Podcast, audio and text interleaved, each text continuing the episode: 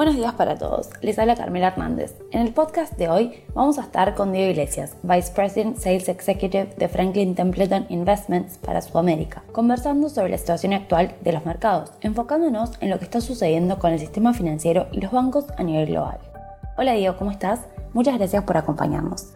Hola Carmela, muy bien, gracias. Es un placer estar nuevamente con ustedes en esta instancia para conversar, como decías vos, sobre lo que está sucediendo en el sistema financiero, este, conversar un poquito sobre las implicancias, qué es lo que sabemos hasta ahora, las posibles ramificaciones hacia otros sectores de, la economía y qué podemos esperar de, acá más. Así que les agradezco nuevamente la, la convocatoria en este momento para tratar de dar un poco de luz sobre la situación actual.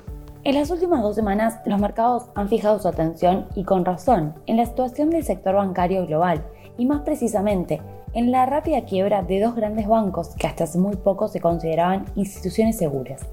La razón de su desesperación parece muy clara si la miramos en retrospectiva, y no es tan sorprendente cuando vemos lo que estaban haciendo con sus depósitos, considerando el hecho de que las tasas de interés han subido en Estados Unidos 50 puntos básicos en tan solo un año. ¿Podrías, Diego, comentarnos un poco sobre el contexto que nos trae a esta situación?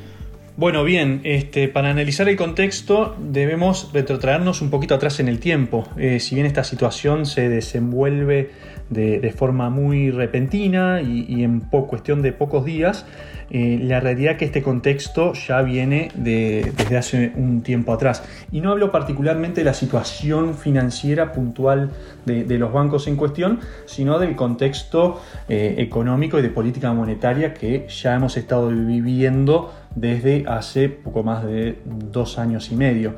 A raíz de la pandemia, si recordamos, y nos remontamos un poquito atrás, eh, una de las formas de salir y que los bancos centrales, tanto la Fed, Banco Central Europeo y, demás países desarrollados y, emergentes, eh, utilizaron fue la de reducir tasas prácticamente a niveles de cero, buscando una reactivación económica tras eh, lo que fueron los, cierres iniciales.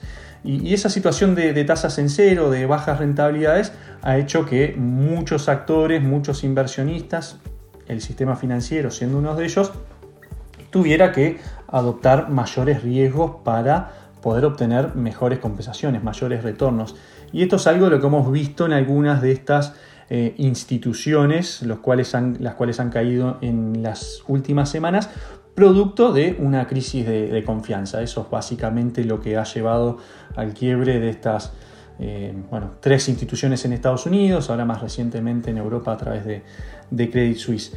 Pero básicamente ese contexto de, tasas en cero eh, llevó, y, yendo puntualmente a, la situación de, Silicon Valley, que fue un poco el, que eh, propició esta, esta ola de, caídas, de, quiebres de instituciones, una situación de descalce entre sus depósitos y sus inversiones.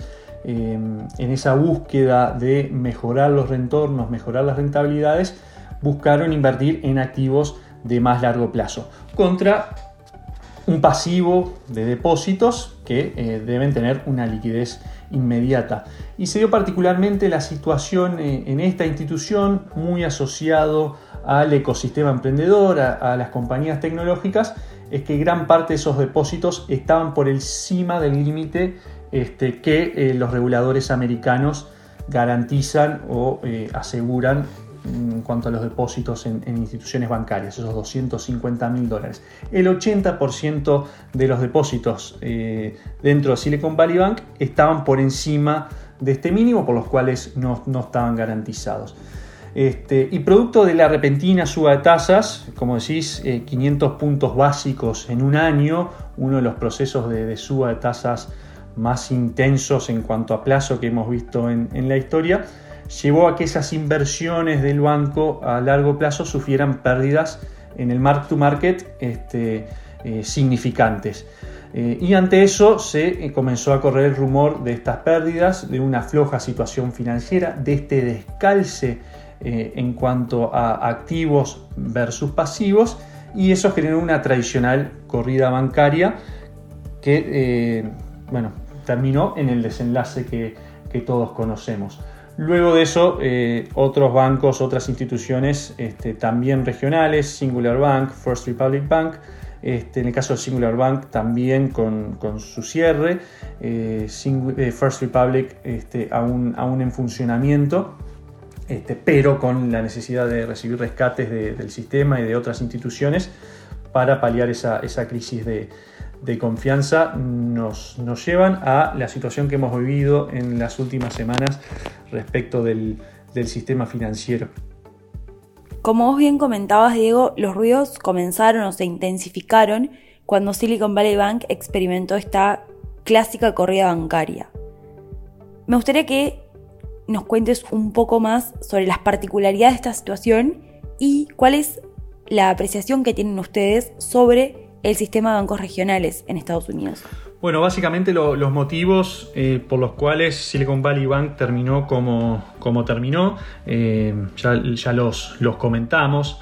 Eh, y, en cuanto al resto del sistema bancario, si bien eh, el sector está experimentando condiciones obviamente de, tasas eh, similares y manteniendo pérdidas no realizables, debemos separar un poquito la situación de los otros bancos con la situación específica que tenía Silicon Valley Bank, ¿no? un banco enfocado en un sector específico de, la economía, como mencionaba, como es el sector de, de compañías tecnológicas, de venture capitals, este, y, eso creemos que eh, es un, distinto al perfil que podemos encontrar en diversos este, bancos, de, bancos regionales. SVP tenía una cartera de depositantes eh, de alto perfil y de, y de alto tamaño, como le decía, 80% este, de, los eh, depósitos por encima del límite asegurable.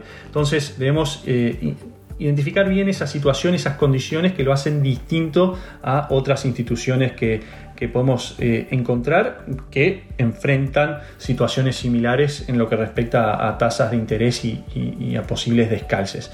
Este, entonces creemos que los bancos regionales mm, en general deberían escapar a, este, a este riesgo, a estos temores. Eh, y en general vemos un sistema financiero saneado y las autoridades en ese sentido también reaccionando rápidamente para eh, poner paños fríos y evitar que esta situación se contagie y se propague hacia, hacia otros bancos.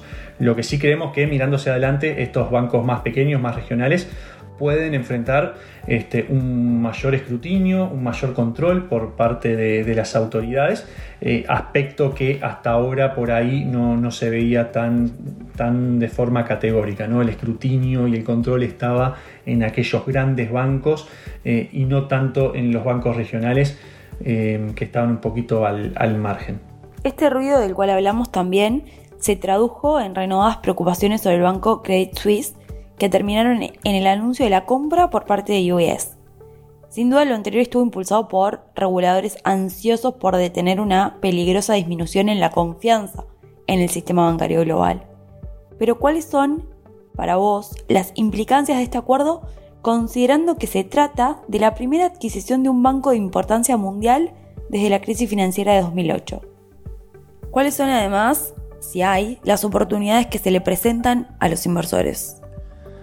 Bueno, y por si no fuera suficiente, todas las noticias que vinieron del sistema financiero americano, eh, finalmente este fin de semana eh, nos desayunamos con la noticia de la absorción de Credit Suisse por, por parte de, de UBS, en una noticia que, realmente sorprende, como decís, este, eh, la primera adquisición de, un banco de, gran importancia este, desde, desde la crisis financieras.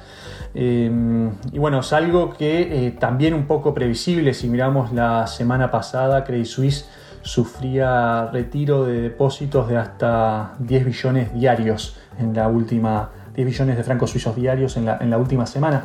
Eh, y bueno, ante esa situación eh, y también un poco alertados por la situación y ese nerviosismo que había generado la semana anterior la situación en Estados Unidos, eh, el regulador interviene y prácticamente fuerza esta eh, absorción por, por, parte de UBS que eh, en cuanto a implicancias genera un gran jugador a nivel mundial, un banco de con un balance de 1.6 trillones de dólares.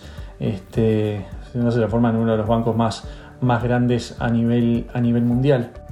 Y esta situación genera ganadores, como lo es el sistema financiero global y la tranquilidad que, genera, que bueno, se, salve a un banco este, y, que bueno, también se comprometan líneas de crédito para que esta transición este, funcione de la mejor manera.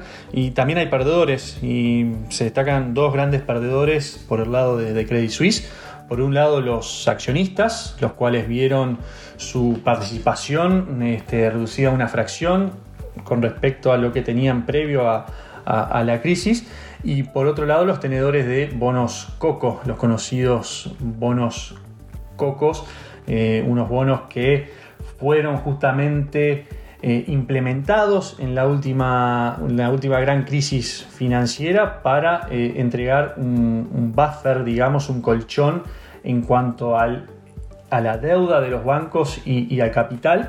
Estas emisiones fueron totalmente relegadas a, cero, a valor cero, este, producto de su, eh, sus características. Esta es una posibilidad y una cláusula que estos bonos tenían ante esta situación, esos títulos y los tenedores de esos títulos este, se quedaron eh, sin nada. Y esto claramente lo que mencionaba este, anteriormente, ¿no? esa búsqueda de mayores retornos eh, a cambio de mayores riesgos. Eh, esto es justamente el desenlace de, una situación de esa manera. ¿no? Estos tipos de, de, que ofrecían una rentabilidad superior a la deuda de mayor rango, deuda garantizada, deuda senior, deuda secure este, estos en la prelación de, cobro estaban eh, en, el último escalón, si bien por encima de equity, en esta situación esos bonos fueron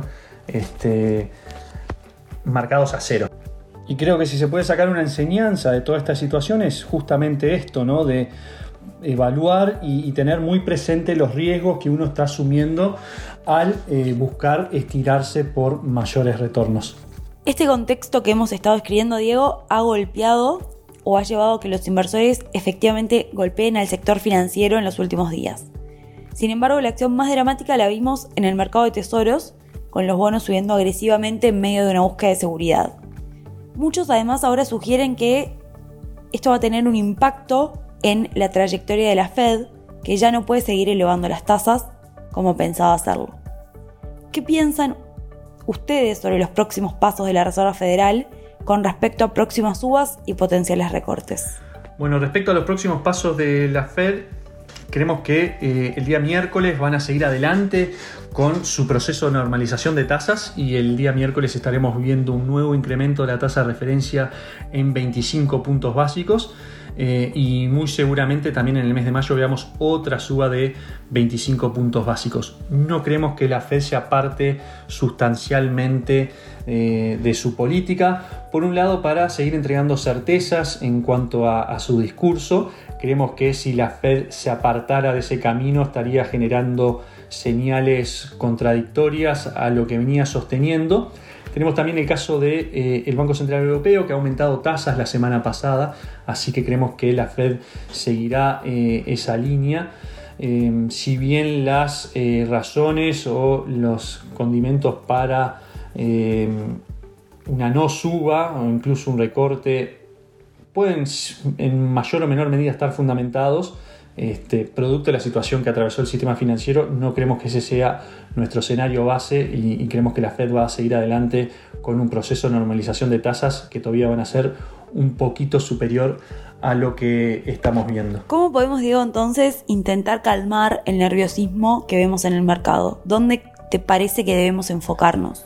Bueno, el nerviosismo en los mercados creo que las autoridades han sido rápidas y han tenido un accionar proactivo para tratar de eh, transmitir esa calma, este, que es fundamental para que los mercados financieros puedan funcionar con, cierta normalidad. Eh, el proceso de normalización monetaria, como, como mencionaba, este, si bien esperamos una alza, eso, esa continuidad y eh, el hecho de ser concisos y dejar las cosas claras, también creemos que es una forma de transmitir claridad en, los mercados.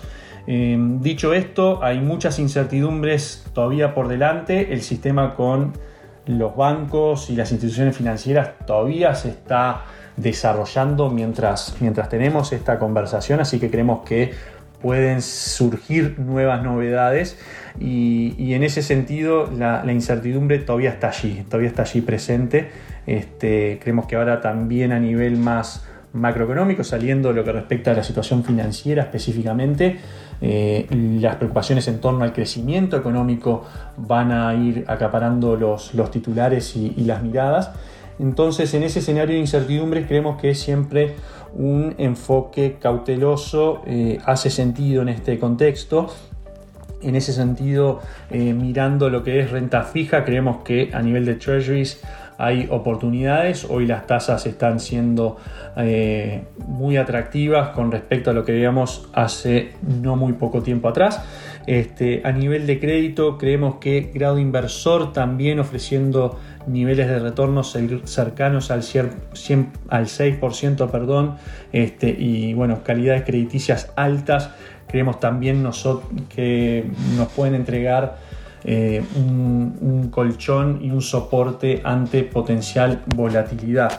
Eh, entonces, enfocándonos en renta fija de alta calidad, treasuries, eh, investment grade, duración media a, larga, creemos que un flight to quality verdadero va a beneficiar a aquellos activos de mayor duración y en un escenario donde si bien creemos que todavía queda alguna suba de tasa por delante, ya nos encontramos cercanos a, esos picos, así que creemos que la duración ya no va a ser eh, el foco y, sí debemos eh, preocuparnos y mirar lo que es eh, crecimiento. Y en ese crecimiento debilitándose, creemos que la volatilidad puede aún estar latente y aquellos activos de mayor calidad van a servirnos de buen refugio.